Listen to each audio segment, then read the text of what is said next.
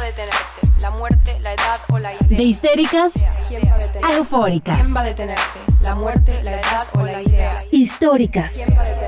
De tanto que siente eufórica antes que histérica histórica. Voy a hacer, voy a hacer, voy a hacer, voy a hacer, voy a hacer, voy a hacer, voy a hacer, voy, voy a ser presidenta.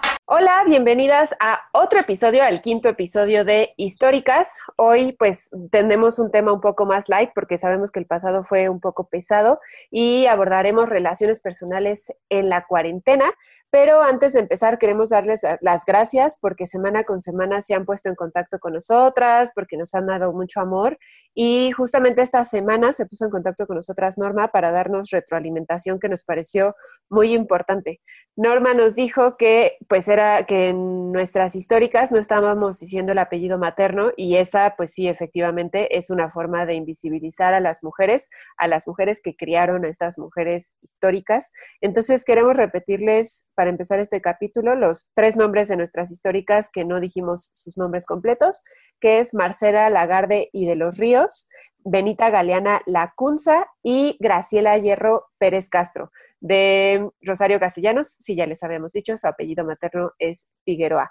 Pero bueno, a partir de ahora vamos a, poner los nombres completos porque no queremos invis- invisibilizar a la madre de nadie. Así que muchas gracias por toda esta retroalimentación. Ya les habíamos dicho, pues este podcast se forma entre todas y a eso nos referimos también con ustedes. Para que nos sigan mandando sus comentarios, observaciones y todos esos detalles que nosotras no vemos, está en nuestro Twitter, históricas-pod, y nuestro correo electrónico históricas.podcast.gmail.com. Y bueno, en la histórica de hoy me parece vamos a tener a una mujer que es súper, súper importante reconocer por el momento que estamos viviendo. Es una mujer que ha estado muy presente últimamente en medios de comunicación, en redes y que a todos nos movió muchísimas emociones. Estoy hablando de la maestra Fabiana Maribel Cepeda Arias, mejor conocida en redes sociales y entre todos nosotros como la jefa Fabiana. Entonces, quédense con nosotros hasta el final del episodio para que escuchen un poquito de nuestra historia. Y como ya lo dijo Greta, el, el episodio pasado fue súper, súper denso para todas, tanto nosotras para grabarlo como para ustedes escucharlo. Así que dijimos, no, nos tenemos que dar un descanso, tenemos que hacer un episodio que sea un poquito más de plática, entre amigas, un chal, como yo le digo. Así que para que lo disfruten, vayan por algo de beber, una cerveza, un té, un café, agua, o ya si tienen hambre, pues unas palomitas, un sándwich, lo que ustedes quieran, para que hablemos sobre relaciones personales durante la cuarentena. A mí me hubiera gustado tener una chelita o algo aquí, pero lo único que conseguí fue agua. Qué triste el desabasto de chela. Pero bueno, yo quisiera empezar hablando eh, un poquito como de mi reconfiguración de amistades, porque es algo que me ha movido muchísimo en, los, en esta cuarentena, en esta, como si hubiera otra. Pero sí, fue, justo fue como las, las relaciones que se reconfiguraron para mí, eh, con mis amistades que tenía como un lazo muy, muy, muy cercano. Parece que hubo un distanciamiento, como también se aplicó la sana distancia, pero porque a veces creo que es necesario aplicarla para que después nos volvamos a compartir mejor. Y por otro lado está como estas amistades con las que tenía pláticas muy de vez en cuando, o sí, como que nos encontrábamos a veces entre pasillos. Y bueno, la cuarentena nos ha ayudado como a juntarnos un poquito más, a, hacemos videollamadas que son súper divertidas, al final nos llevan horas y horas platicando y no paramos y seguimos hablando. Y algo muy, muy curioso que, que quería contar y que se los conté a, a, mis amigas antes de grabar el episodio es que también me ha servido para reencontrarme con amistades que en su, momento quise mucho, pero por diferentes situaciones nos alejamos y pareciera como que ahora nos hemos reencontrado y nos hemos reconocido, como que muchos aspectos de nuestra vida cambiaron y entonces nos estamos conociendo otra vez y son amistades de la secundaria, incluso algunas de la primaria y nada, ha sido súper, súper bonito. Creo que volver a encontrar estas amigas que en su momento fueron especiales y que no sé si, si en otro momento, sin, sin cuarentenas, sin pandemia, hubiera habido un tiempo para que pudiéramos como volver a con conocernos tanto. Justo a mí, yo también lo que les contaba a ellas es que a mí no me pasó lo que le pasó a Dani. A mí yo no me reencontré, digamos, con amistades eh, que, con las que no he tenido mucho contacto, sino que siento que reforcé amistades que ya eran cercanas y eh, las retomamos ahora digitalmente tal cual. También eh, lo que me he dado cuenta y que yo he apreciado mucho es que muchas veces estamos como en duelos, en procesos de cosas que nos han pasado y la cuarentena nos ha dado la posibilidad de repensar esas mismas cosas y entonces eh, de, repensarlas, de reflexionarlas y de compartirlas, ¿no? Porque muchas veces inmersas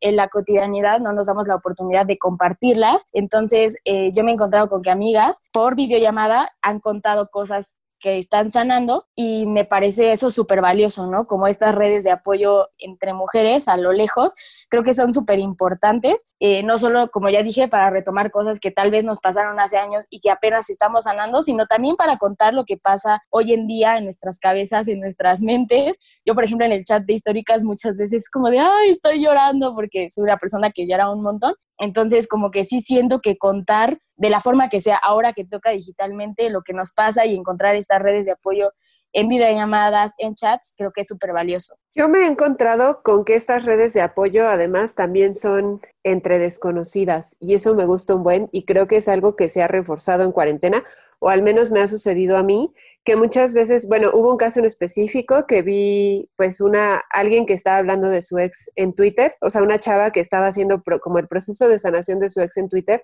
y me reconocí muchísimo con ella y entonces le escribí porque fue como, oye, gracias por, por compartir tu proceso, que yo sé que es un poco complicado, pero me reconocí mucho con ella y entonces a partir de ahí yo me di cuenta de muchas violencias que había vivido en mis relaciones pasadas también. Entonces, me parece mágico que están pasando estas redes de apoyo y que estamos hasta cierto punto resignificando las redes sociales, dándoles otro rol durante esta cuarentena, porque es la forma que tenemos de tener contacto con el exterior y el ser humano a final de cuentas es social. Entonces, estas redes son ahora sí súper sociales, ¿no? O sea, creo que nos están dando esa alimentación social y no sé cómo sería la cuarentena si no tuviéramos estas redes, si no pudiéramos hacer llamadas de Zoom, si no pudiéramos vernos. Eh, en mi caso, sí en particular, creo que me ha acercado mucho a mis amigas. De por sí yo soy una persona como de pocas amistades muy cercanas y me ha acercado mucho con mis amigas.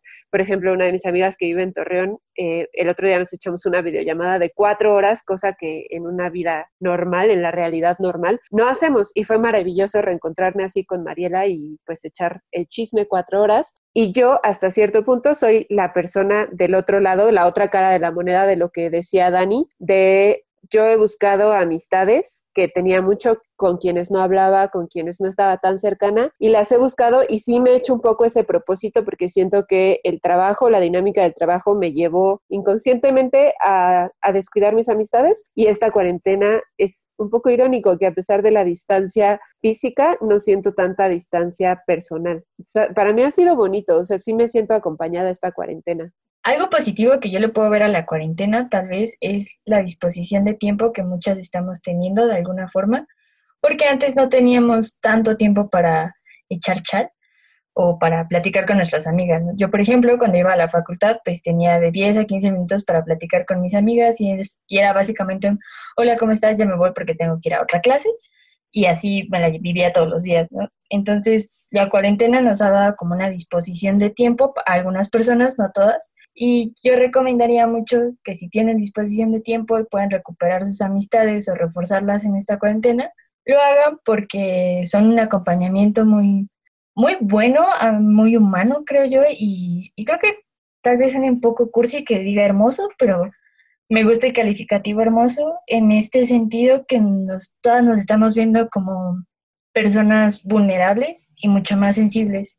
Entonces, reforzar la amistad desde ese, en ese sentido, en este punto donde todas estamos muy vulnerables y muy sensibles, creo que hace una amistad mucho más sincera y no sé, no sé cómo, no, ni siquiera tengo como un adjetivo como para calificarlo porque se me hace muy profunda y muy, y muy bonita. Y, mi consejo sería solo ese, que si pueden y son ustedes personas como sociables y que les gusta reforzar amistades, aunque suena como muy de fuckboy y eso, pero si les gusta tener amistades, pues que si pueden hacerlo en cuarentena, las refuercen.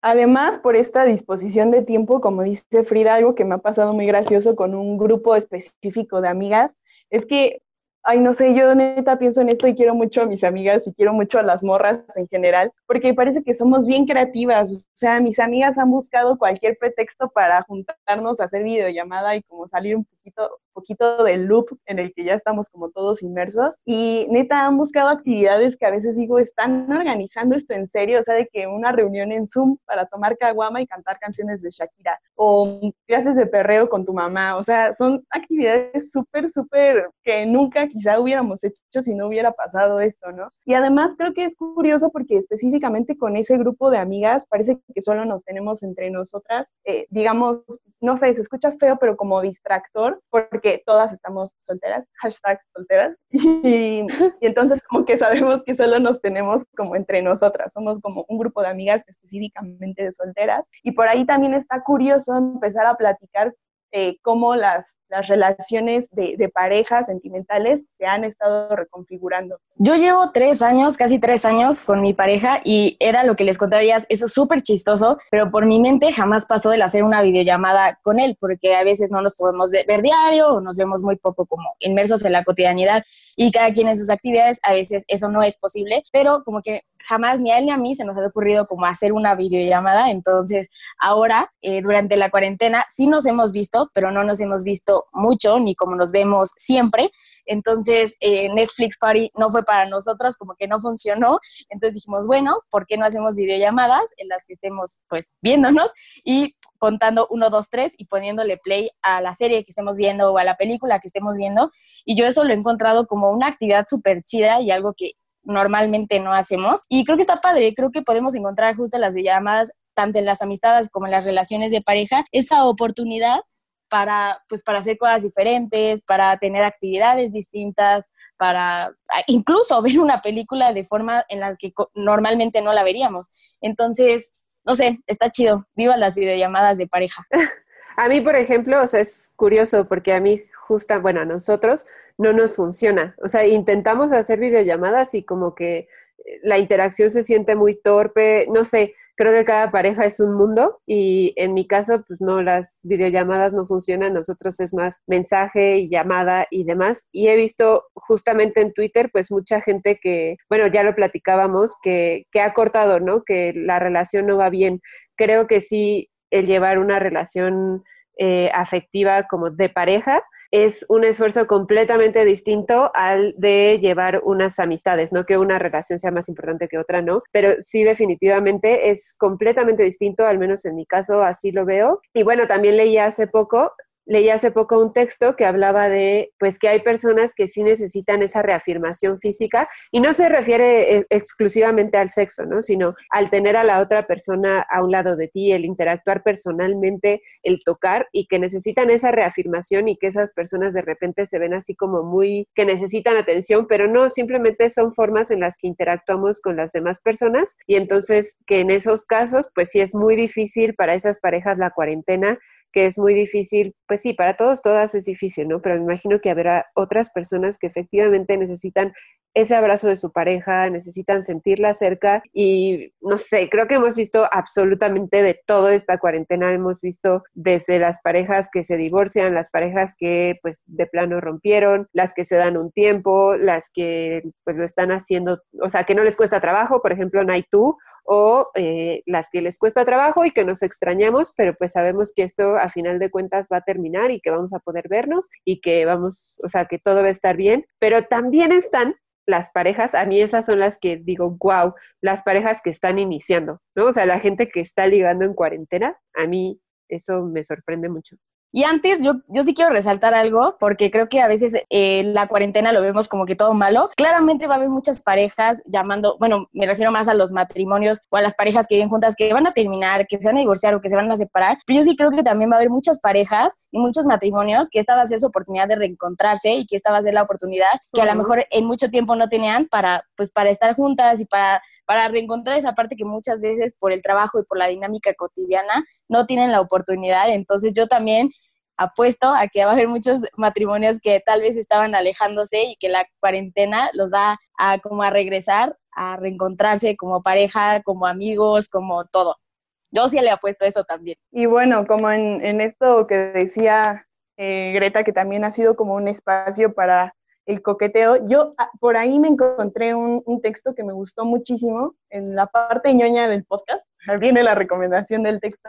Uno que se llama La importancia de coquetear durante la cuarentena de una chava que sigo en Twitter. Me gusta muchísimo leerla en general. Se llama Abril Romero. Y lo que ella dice en su texto, que ahí se los estaremos posteando en la, en la cuenta de Twitter para que para que lo busquen, es em, la promoción. Eh, no, justo esto, ¿no? De la importancia de coquetear durante la cuarentena, ¿qué significa? O sea, ella lo plantea en el sentido de que no está buscando específicamente una pareja y, y obviamente lo hace desde una responsabilidad con la persona con la que está interactuando, pero sí quizás sirve como para saberte eh, importante, no sé, como eh, que estás existiendo fuera de, del espacio en donde estás pasando la, la, cuarentena y además para romper con esta cotidianidad a la, que, a la que estamos cayendo, ¿no? O sea, que con el pasar de los días parece que los días como que ya no tienen nada interesante y entonces actúas como, como una máquina y sacas los pendientes que tengas que sacar y punto, no hay nada como que cambie un poquito esa dinámica y el coqueteo viene a ser como de cierta manera pues un auxiliar para esto, ¿no? Al mismo tiempo ser eh, coquetear y ser coqueteados y es en sus palabras, que me gustó mucho cómo cierra el texto, es eh, esa palmadita que nos recuerda que en medio de esta serie de hechos, cada vez más inconcebibles, alguien está prestando un instante de su atención a un evento mucho más ordinario, nuestra existencia. Está, o sea, me parece un texto increíble, de verdad, ojalá le puedan dar una leída y también pues nosotros nos replanteemos em, pues esta importancia quizá como de, de volver a, a activar esa parte de del sentimiento y de nuestro corazoncito y de y de, del coqueteo que por ahí quizá teníamos olvidado, pero también siempre con una responsabilidad eh, y tomando en cuenta a la otra persona. Y creo que eso no aplica solamente para las personas que no tienen pareja, ¿no? Me quedé, ahorita que lo decías, me quedé pensando en cómo aplicaba para nosotras que sí estamos en una relación. Y por ejemplo, yo en algún punto de la cuarentena, va a ser algo muy cursi, se los voy a compartir, pero en algún punto de la cuarentena em, con mi novio, diario le escribía, digo, ya, ya no lo he hecho, pero debo regresar a ello, pero diario le escribía uno de nuestros momentos favoritos durante esta relación, ¿no? Que tengo muchísimos momentos que me gustan mucho o, que me recuerdan como algo bonito. Yo les dije que iba a ser cursi. les dije que iba a ser cursi. Pero, o sea, y parece justamente, ¿no? Algo como súper cursi, como, ugh, pero siento que en estos momentos de distanciamiento físico necesitamos eh, pues acercarnos emocionalmente, ¿no? Y para mí sí era algo bonito el hacer este proceso de, de, acordarme de momentos bonitos y compartirlos con él y que él también se acordaba y era como, ah, sí es cierto, ese día pasó esto, o ese día pasó aquello y fue bien bonito y te acerca emocionalmente y creo que está un poco ligado a este texto que, que nos dice Dani, porque a final de cuentas es dentro de esto, este caos, las relaciones personales nos traen algo bonito y nos traen algo que nos que hace que se nos olvide el caos y que pongan atención en pues en algo importante, pues en algo en algo que sí, eso, que saque nuestra mente del caos. Entonces, pues creo que ahí está un poco la, responsabilidad no solo fuera de una relación, pero también dentro de una relación. Ya, fuera de la broma que de molestar, que es algo muy cursi, en efecto sí es muy cursi, pero creo que también es muy importante y muy, muy necesario, muy humano, porque creo que esa, esa técnica que tú tienes, o no, no me gusta llamarla técnica, pero eso que haces es muy lindo y muy noble, porque asumimos que por tener pareja ya es algo seguro, ¿no? Ya no, no se tiene que cultivar esa relación o no se tiene que seguir como siendo afectuosos o cariñosos y por eso se cae como en lo monótono y se aburren y todos terminan y, y vienen los corazones rotos, ¿no? Pero yo quiero sobre todo hablar de retomar lo que dice Dani, que sí, coquetear en cuarentena es importante y nos hace sentir especiales. Bueno, a mí no, porque yo soy pésima ligando en persona y en cuarentena aún más, porque no me estén molestando, entonces eso no aplica en mí. pero supongo que en otras chicas aplica muy bien. Y yo sobre todo quiero regresar al asunto de que ligar en cuarentena es muy importante para algunas chicas, pero también habría que ser muy cuidadosas eh, con nosotras mismas y con la otra persona con la que estemos ligando, porque al ser virtual es muy fácil que se dé este suceso que a mí me enoja mucho, que se llama ghosting. y lo detesto con todo mi ser, porque se me hace un acto muy cobarde, pero bueno, antes que nada, el ghosting es cuando la, una persona en una relación o una especie de coqueteo, cabe aclarar, voy a hacer este paréntesis, una vez que estás coqueteando con alguien, ya estás entablando una relación, no formal, pero ya hay una relación ahí, entonces también hay que ser muy responsables en eso y no se hagan patos y ni patas, porque también las mujeres lo hacen. bueno, regresando al punto del ghosting, es cuando una persona en una relación desaparece de la nada porque ya no quiere nada o no tiene el valor suficiente para decir, sabes qué, yo nada más quería platicar contigo para echar cotorreo, pero no quiero nada formal. Entonces el ghosting es básicamente desaparecer de una relación. Y a mí eso me enoja muchísimo, ya me está temblando la voz, así me enoja, me enoja mucho porque se me hace un acto... Sácalo con coraje, sácalo con coraje. voy, voy a llorar. Se me hace un acto muy cobarde, muy desconsiderado, muy insensible y muy, muy egoísta. Como y sobre todo a mí me, me, pega mucho porque yo he visto cómo mis amigas se desmoronan por un vato que un día les dice, sí, estás hermosa, y el otro día, por sus puestos chiquititos, no son capaces de decirles, sabes qué, yo no quiero nada y mis amigas se están desmoronando porque el vato no tuvo el valor suficiente de decir la verdad. Y creo que para evitar este tipo de cosas, toda relación debe entablarse en ser transparentes, sinceros y honestos. Y honestas, transparentes y sinceras si empezamos una relación desde lo superficial, jamás va, va a durar y nada más nos vamos a estar hiriendo unos a otros y sobre todo estar haciendo perder el tiempo de la otra persona. Eso también me molesta mucho, que estás jugando con el tiempo, las emociones. Es, eso del ghosting es horrible porque nada más es jugar con una persona a diestra y siniestra y se me hace de lo más estúpido e inmaduro. Las cosas pueden funcionar si se dicen tal cual. Y justo una vez platicaba con Frida, ella habló del ghosting y como que yo nunca me había planteado como, como el ghosting es violento, ¿no?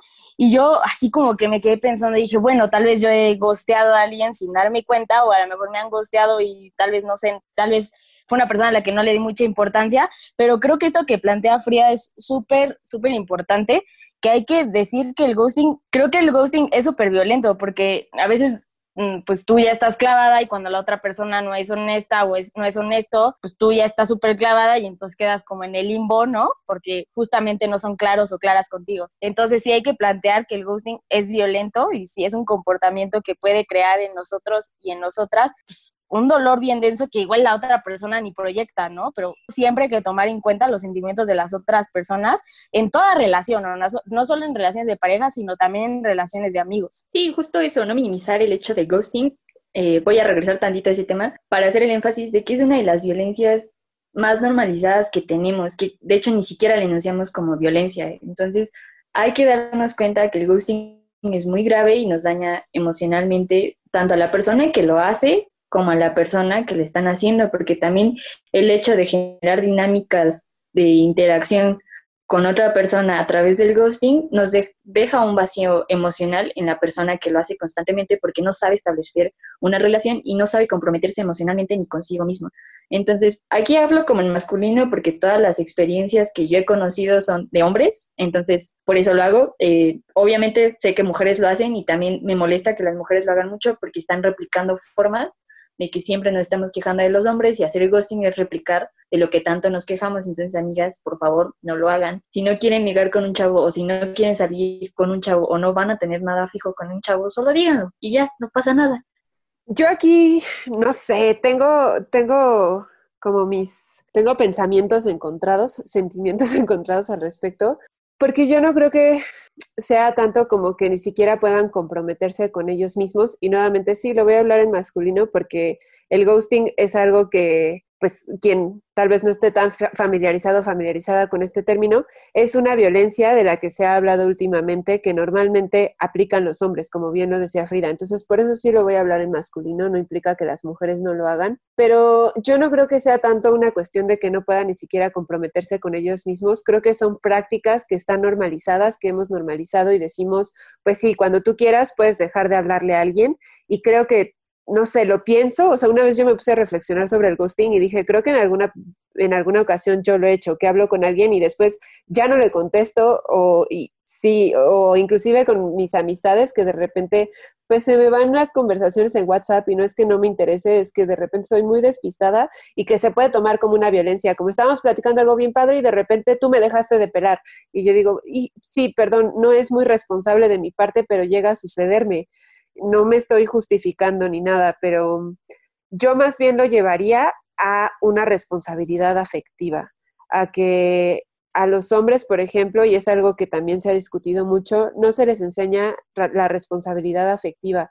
A nosotras nos han enseñado que, y creo que la responsabilidad afectiva en sí da para un capítulo solamente, ¿no? Pero a nosotras nos han enseñado a que somos responsables de nuestras relaciones. Entonces, normalmente somos nosotras quienes tienen que procurar una relación, sobre todo cuando se trata de una sexoafectiva en, o una romántico-afectiva, somos nosotras quienes tenemos que cosechar y cuidar esa relación. Y no es así. Y entonces creo que es nuestra generación la que está hablando de la responsabilidad afectiva, aunque ya se había hablado hace mucho, y estamos diciendo, oigan, hombres, ¿dónde está su responsabilidad?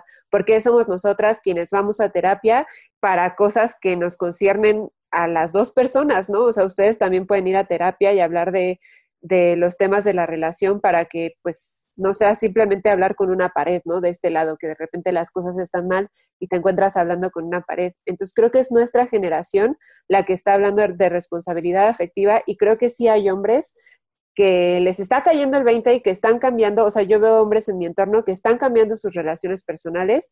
Obviamente no les no sí les podemos pedir, pero eh, no llegan tal vez al grado en el que nosotros lo estamos cambiando y yo espero que algún día lo lleguen a eso, pero sí es necesario meter ahí constantemente y estar repitiendo la palabra o las palabras de responsabilidad afectiva. Y tal vez para quien no esté familiarizada con, con este término, la responsabilidad afectiva significa tener presente que todo acto tiene consecuencias y que nos tenemos que hacer cargo de ellas. Entonces, que todo acto dentro de una relación tiene consecuencias hacia la otra persona, ¿no? Y que si yo le dejo de hablar a Nay, pues probablemente Nay va a decir qué pasó aquí si éramos amigas, ¿no? Si le dejo, si, no sé, contesto groseramente con Dani o llego a ser violenta con Dani o con Frida, pues va a tener consecuencias. Y creo que eso es algo que todavía como sociedad no tenemos, pues sí, no tenemos muy consciente la responsabilidad afectiva, inclusive hacia nosotros mismos, ¿no? Hacia nosotras mismas.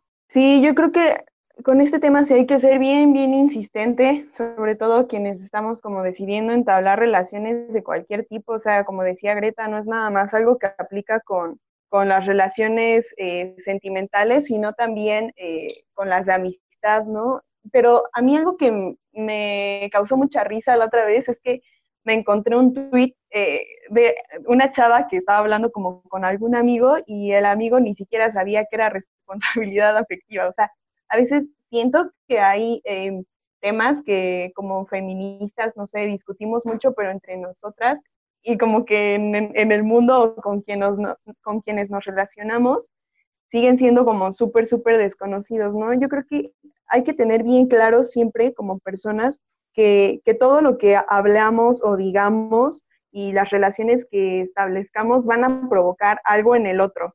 Y, y ser responsables con eso, pues, creo que es un acto de amor y de empatía, no solo con nosotros mismos, al, al, no causarle daño a alguien más, sino también tomando en cuenta eh, pues la sensibilidad y las emociones de, la otra persona, ¿no? Siempre hablar como desde la sinceridad y, desde, la, desde la claridad de las emociones. También creo que la, la, mm, la, responsabilidad afectiva también nos da mucho como esta libertad de poder hablar eh, con las personas con las que entablamos, establecemos relaciones, perdón, eh, qué buscamos, ¿no? ¿Qué esperamos? O sea, decir desde el inicio, ser claros con eso, sí, poner sobre la mesa qué esperamos como de esa relación y para que desde el principio nosotras y, los vatos también sepan pues si le entran o no a, esta dinámica de intercambio sentimental. Sí, justo eso, eh, decir que qué es lo que quieres o qué esperas de una, de en una relación, sea de cualquier tipo que quieras formar una relación, es fundamental para no estar haciendo daño, porque a mí me pasa que cuando un hombre me habla es como, mm, siento que quiere ligar, pero igual no todo el tiempo quiere ligar, que es muy raro, pero pasa. Entonces, yo cuando siento, es, percibo esas intenciones, les digo, a ver, dime qué quieres, porque yo sinceramente no te veo como a nada más, no me gustas, no me llamas la atención y no va a pasar nada. Y ya si él decide no hablarme, pues es muy su decisión y yo la respeto. Y también por eso valoro mucho ciertas amistades, porque esas amistades, como está bien, si tú no quieres nada, yo lo voy a respetar. Y hemos forjado amistades muy, muy buenas y son mucho más, para mí son mucho más valorables porque están fundadas en la honestidad y en la transparencia. Entonces, aparte aceptan esa como sinceridad brutal que yo tengo y no se ofenden ni me dicen payasa o cosas así.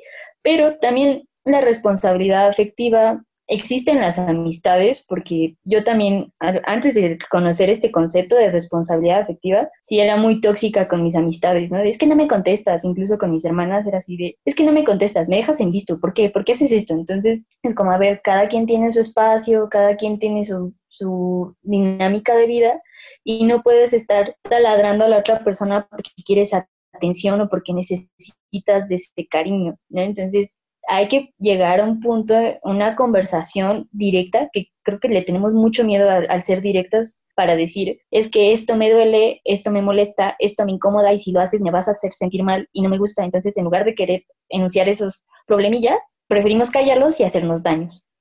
Ahorita que usaste la palabra tóxica, que bueno, la usaste contigo misma, pero creo que también es algo que se ha reivindicado gracias al feminismo siento que anteriormente nos referíamos a muchas mujeres como tóxicas, ¿no? Y decíamos, ay, esa chava sí es súper tóxica. Y de repente nos dimos cuenta, gracias al feminismo, que no se trataba de que estas chavas eran tóxicas, sino de que tenían relaciones violentas y que probablemente nosotras en algún punto fuimos nombradas tóxicas por las amigas de nuestros novios, porque claramente solamente escuchaban la versión de ellos, ¿no? O sea, de es que me hizo Pancho, no sé qué. Pues sí, sí te hice Pancho porque andabas con alguien más, ¿no? Por ejemplo, en mi caso, así estoy segura que fue una relación muy violenta y que para sus amigas yo era la tóxica. Y, hace poco me lo decía una amiga que no deberíamos referirnos a ninguna otra mujer como tóxica. Y me pegó muchísimo porque dije, sí es cierto, ¿cuántos años lo hicimos? Y llega el feminismo a decirnos, no, ojo, no es que seamos tóxicas, es que estamos en una situación de violencia que nos lleva de repente a tener conductas que son respuesta a esa violencia. Entonces, bueno, nada, quería hacer ahí una acotación de la toxicidad. Sí, también como estaba diciendo Frida, me gustaría retomar ese punto ya sentándonos otra vez un poquito en, la, en las relaciones durante la cuarentena. Creo que como le hemos hablado en otros episodios, por ejemplo en el de ansiedad, hablamos sobre las batallas que cada persona está pasando en solitario y que muchas veces, aunque seamos amigas o amigos de esas personas, no, no siempre lo sabemos, pero eh, retomando un poco esto, creo que también hay que ser mm, empáticos y comprensivos, porque muchas veces he visto en, en redes sociales que hay este tipo de imágenes eh, que a mí me llamaron mucho la atención y que no me había puesto a analizar como de, oye, sigue siendo tu amigo o tu amiga si no hablan durante la cuarentena. Lo que pasa es que no sabes las batallas que cada uno lleva en solitario eh, por ejemplo, hablemos de depresión, hablemos de ansiedad, o hablemos de problemas en casa, hablemos de problemas con nosotros y nosotras mismas. Entonces, creo que también parte de ser responsables afectivamente con las otras personas es también darle su espacio y entender que cada quien tiene sus problemas, sus batallas, sus conflictos y durante la cuarentena para cada persona eh, las relaciones y la vida se están configurando de formas completamente diferentes. Entonces, que tú tengas una casa en donde todo se lleva bien, donde no hay problemas ahorita tal vez económicos, que tú no sufres eh, o padeces una enfermedad eh, o un trastorno mental, que tú estés llevándola bien, la cuarentena, que estés llevándola bien, no significa que las demás personas estén llevando bien este tiempo. Entonces, con nuestras amistades tenemos que ser igual comprensivos y no como que querer enemistarnos, ¿no? Así de, ah, ya no eres mi amiga o ya no eres mi amigo porque no hablamos durante toda la cuarentena. No, es cuando la nueva normalidad, esta llamada nueva normalidad se retome y podamos volver a las calles y podamos volver a la cotidianidad como la conocíamos o como la vamos a conocer a partir de ahora, también es como tener ese contacto con nuestras amistades, con nuestras parejas, con quien sea, para saber qué fue lo que pasó en sus vidas, o tal vez no enterarnos, pero simplemente el ser comprensivos y no querer terminar todas las relaciones personales solo por el hecho de que no hubo contacto, porque eso también me parece muy poco empático. Es curioso que lo digas porque yo vi pues lo opuesto a eso. Vi una imagen en Twitter, bueno, aunque fue corregida, ¿no? Pero la imagen decía, esta, después de esta cuarentena, acuérdate quién te procuró, quién te mandó mensajes, quién hizo videollamada contigo, quién, este, quién estuvo ahí para ti, porque esas son tus verdaderas amistades. Y venía corregida y decía, no, esta cuarentena es empático con toda empático, empática con todas las personas y toma en cuenta que no todos reaccionamos igual. Y sí dije, qué fuerte las posturas de que habrá, habrá gente que se está sintiendo porque en cuarentena no, no, la buscan sus amigos o amigas y hay personas que están en un plan de, bueno, pues tranquilos, tranquilas todos, nadie está pasando un buen momento, o sea, siento que estos meses sí son súper caóticos y entonces, al como dicen, ay, al final de la cuarentena hablemos qué está pasando. Esta semana salió Michael Phelps, el nadador. El medallista eh, olímpico sacó justamente una carta en donde habla sobre que esta cuarentena está sufriendo. Él ya había dicho que tenía depresión, pero, pero en esta carta dice que la depresión es muy fuerte en esta cuarentena y que inclusive ha llevado a tener roces muy fuertes con su familia. Entonces, para mí fue muy importante que Michael Phelps hiciera esto. Es un hombre medallista que seguramente muchos hombres lo ven así como la representación de la masculinidad y nada, nos dice, me estoy quebrando en esta cuarentena. Me pareció muy importante porque eso demuestra que como seres humanos tenemos, así seas el medallista olímpico número uno que tiene cero problemas económicos, tienes derecho a sentirte mal y tienes derecho a llorar y pues sí, creo que ya para terminar y pasar un poco, sí, pasar a la histórica, me gustaría decir, necesitamos reivindicar el llanto, necesitamos decir, el llanto es parte de un proceso fisiológico que le permite a nuestro cuerpo sacar emociones y que le permite a nuestro cerebro liberar tensión. Entonces, dejar de verlo como algo malo. No sé, creo que eso sería muy sano para esta cuarentena, que si quieres llorar, llores y si lo quieres hacer acompañada está bien, pero si lo quieres hacer sola, pues adelante, ¿no? Porque tenemos esta idea de que el llanto es negativo cuando creo que tiene muchas, eh, deja muchas cosas positivas. O sea, yo siempre, yo soy súper chillona y siempre que lloro me siento mejor. Y algo que también quisiera rescatar eh, sobre lo que dijo Greta es que creo que a los hombres este, esta emoción siempre les ha sido negada, ¿no? El hecho de llorar entre hombres es súper, como es súper mal visto. Y yo me he dado cuenta también como en las relaciones cercanas que tengo con hombres, tengo la fortuna, le voy a llamar yo, de tener a mi alrededor hombres súper sensibles que lloran a la menor provocación. Y eso a mí personalmente me crea algo como súper bonito saber que yo me puedo expresar y que ellos se pueden expresar libremente. Para mí, pues, es otro nivel. Pero justamente hablando de, llorar, creo que alguien que nos enseñó esta cuarentena que llorar es súper válido, súper bonito y que puede mover a muchas personas, pues es la histórica de hoy. Y bueno, para el episodio de esta semana decidimos traer a una histórica que me parece a nivel nacional está moviendo muchas cosas, justamente como decían ahí, a partir del llanto, pero además de, de, muchas otras cosas. Y estamos hablando de la maestra Fabiana Maribel Cepeda Arias, a la que ya dijimos la mayoría conocemos como la jefa Fabiana, y antes de empezar como con el tema de la reivindicación del llanto, gracias a ella, me gustaría dar un poquito de lectura a su currículum, ya que me parece que también, bueno, sabemos que ella es enfermera, pero en, medio de esta contingencia a veces parece que las dejamos como de lado, ¿no? Y vemos nada más a los médicos y aplaudimos a los médicos. Entonces, también es una mujer que viene a reivindicar el, el papel de las enfermeras. Actualmente, ella es eh, la jefa del área de enfermería de la Coordinación de Atención Integral de segundo nivel de atención del Instituto Mexicano del Seguro Social. Sus líneas de trabajo específicas bajo las que ella siempre se mueve es em, como enfermera y además algo que me pareció súper, súper interesante es que es editora asociada de la revista de enfermería del IMSS. Como formación tiene eh, la licenciatura en enfermería por el Instituto Politécnico Nacional. Además es maestra en ciencias de la investigación en sistemas de salud por la Universidad de Aguascalientes. Tiene estudios de administración y docencia en enfermería, medicina crítica, terapia intensiva y atención integral del paciente con insuficiencia renal crónica. Además de todo, esta mujer tan, tan, tan increíble también tiene actividades docentes y académicas que, que en lo personal me movió como mucho quizá el estereotipo que tenía de, de enfermera. Y así como, wow, una mujer enfermera también está dentro de, estas actividades docentes y académicas. La jefa Fabiana específicamente ha participado en diversas actividades en congresos nacionales y además internacionales. O sea, dense eh, cuenta el nivel de mujer del que estamos hablando. Es autora y coautora de artículos y capítulos de su especialidad y profesora titular de cursos posttécnicos de enfermería pediátrica. Por hablar un poquito de su experiencia laboral, eh, por ahí me encontré que ha ocupado diversas posiciones directivas en la Dirección de Prestaciones Médicas del IMSS y además ha sido auditora, auditora del Consejo de Salubridad General. Bueno, creo que académicamente ya nos dimos cuenta y profesionalmente que, esta mujer es increíble y que rompe con un montón de estereotipos, pero en lo personal yo la admiro muchísimo y, cada vez que la pienso se me eriza la piel por ese momento tan, tan importante que me parece que, nos dio en, en estas como conferencias, que fue llorar, mostrarse sensible a nivel nacional, me parece un acto sumamente aplaudible y además sumamente valiente, porque pareciera que cuando vives en un mundo que, te dice que está mal llorarte, mostrarte sensible, perdón, llorar termina siendo pues casi casi un acto revolucionario, ¿no?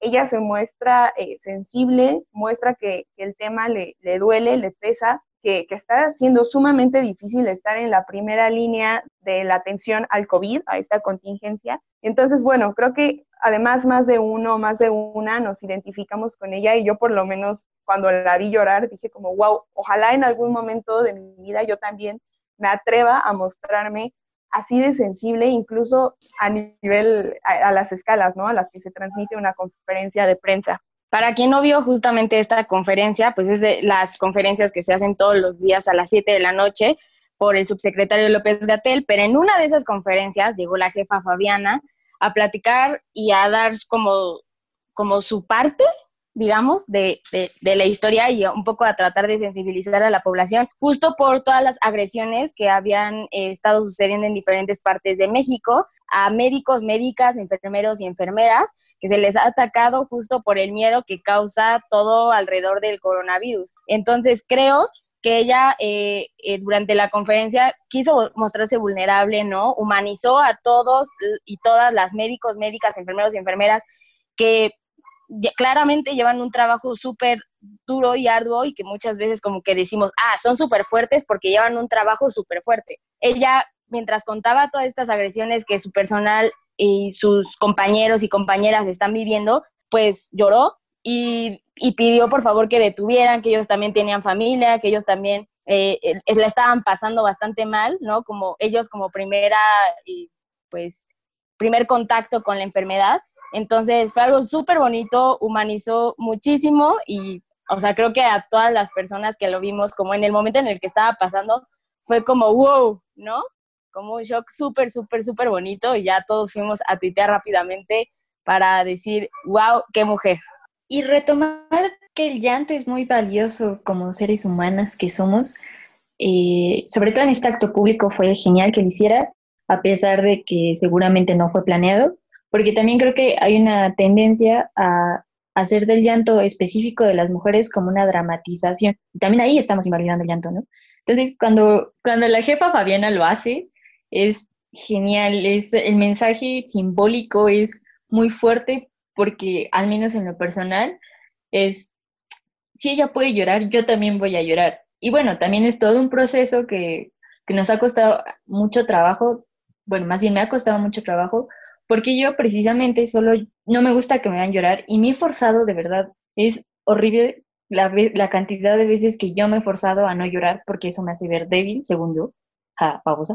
Eh, y es un daño muy fuerte el que nos, nos, hacemos a nosotras mismas cuando no nos permitimos llorar. Y también porque eso te detona una, una, serie de descontrol de emociones muy feas. Yo solo lloro y siento muy feo ya a estas alturas, solo llorar cuando estoy enojada, ya cuando mi, mi cuerpo me está diciendo, no puedes con toda la carga emocional que traes, llora, llora.